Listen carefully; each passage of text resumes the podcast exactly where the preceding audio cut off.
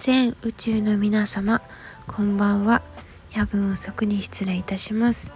お茶屋のお花チャンネルの冬香です。2022年1月10日月曜日深夜1時2分です。えー、こちらの番組ではお茶屋に生まれた娘が娘が 日々の日々の気づきを配信したり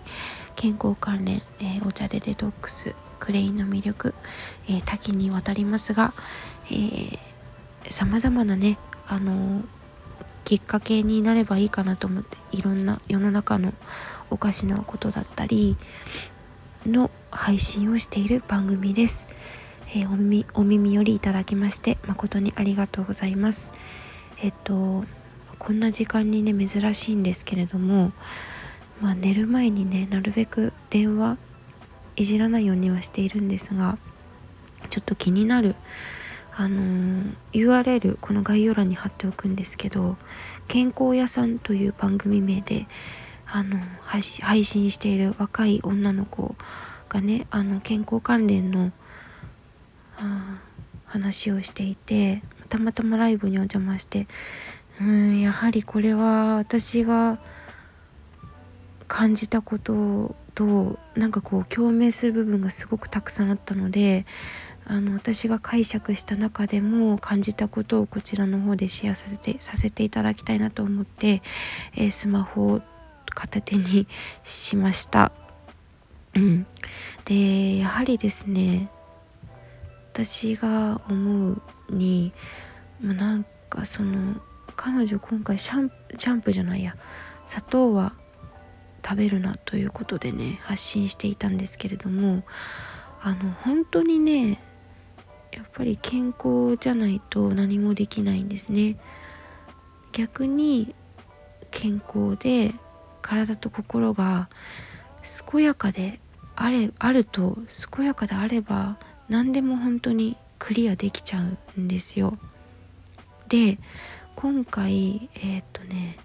私あのお茶でデトックスっていうことを最初からずっとテーマにやってきているんですけど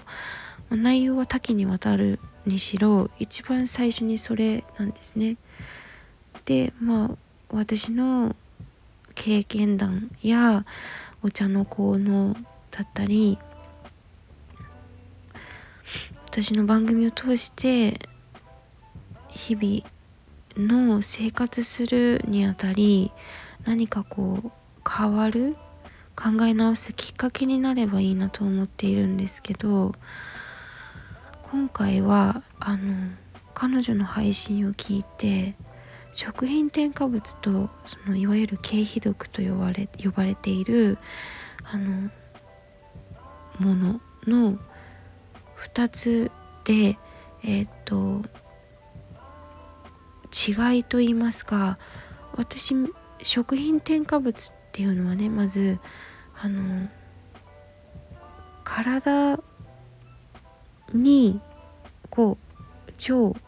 が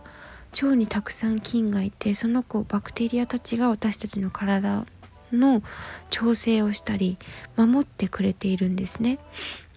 それでで例えば体温35度以下に下がるとがん細胞が活性化します。私たちの体というのは本当によくできていてもう神様ありがとうなんですけどあのー、毎日細胞ってがん細胞っていうのがね実はできているんですよ。生産されているんだけどそれが活性化しない体温が36度7だから37度ぐらいあるといいんですよ。今本当に低体温の人が増えていてあの冷えていたりとかするともう最悪ですね。これ病にかかる冷えは万病のもとって言われるのはそこにあってでもいろいろアメリカに戦争に負けてその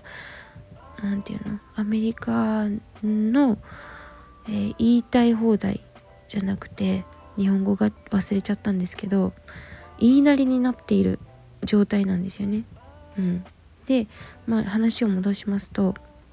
食品添加物っていうのは食べたもの人間の体はちゃんと自然治癒力というのが備わっていてちゃんと体の外に出してくれる排泄排出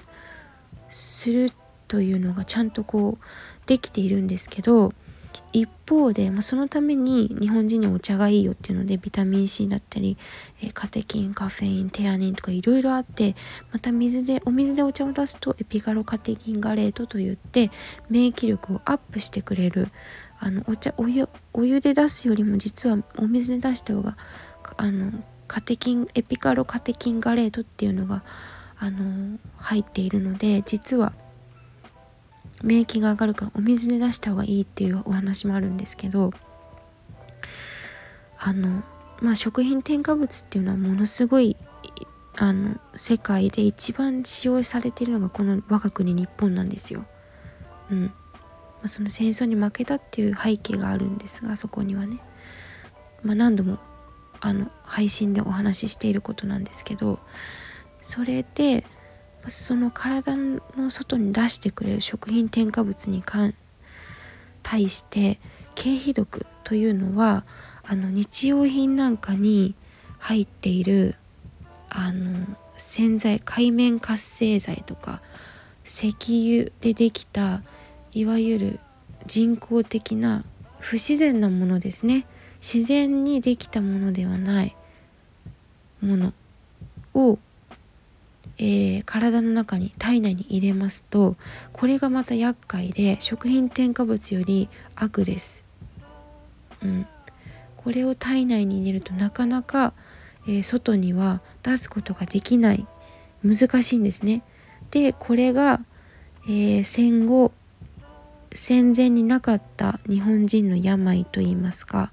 アトピー喘息アレルギー今いろんな病気がありますけどそれも作られた病気です。意図的に。あとは奇形児が生まれる、えー、そういうあ恩恵といったら恩恵ですね。のが発生しているのが現状です、えー、昔は、まあ、栄養不足ですね。結核で死ぬとか。だったけど今はもう飽食の時代で食べ物は食べている量は食べている、まあ、食べ過ぎですね。なんだけど中身がないカスカス。カスカスのゴミみたいなものを食べている、ま、それは食べ物の話なんですけど、まあ、それでえー、っと今何の話だっけ？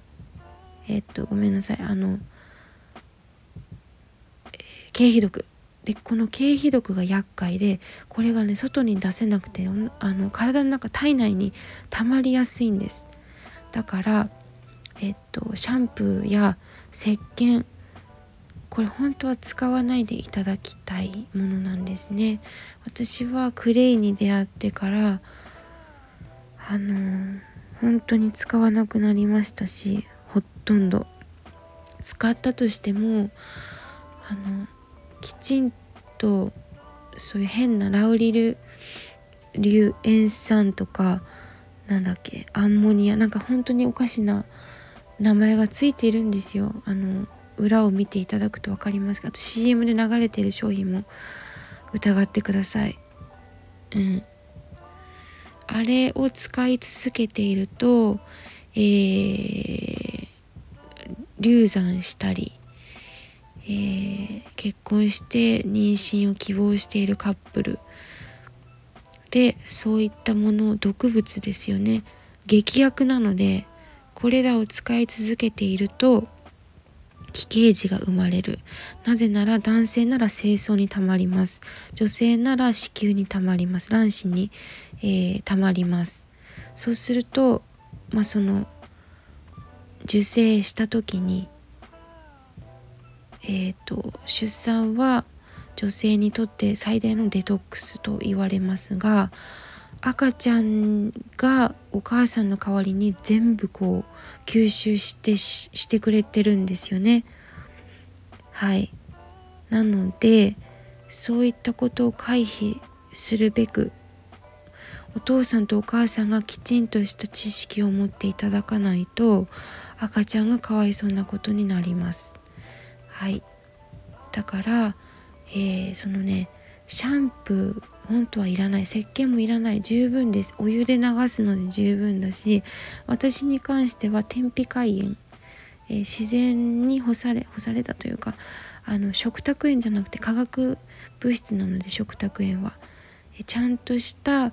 えー、製法で昔ながらのあのいろんなお塩が今ありますけどちゃんとしたお塩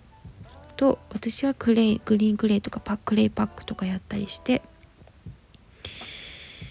あの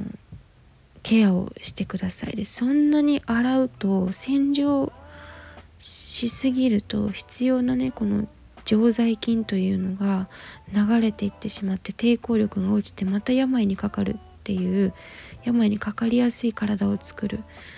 ていうのでもうエンドレスに負の連鎖にはまってしまいますから使い続けるそういうおかしなシャンプーなどを使い続けているということにまず気づいてあのきちんと本当の情報をあの口伝えしていくといいますか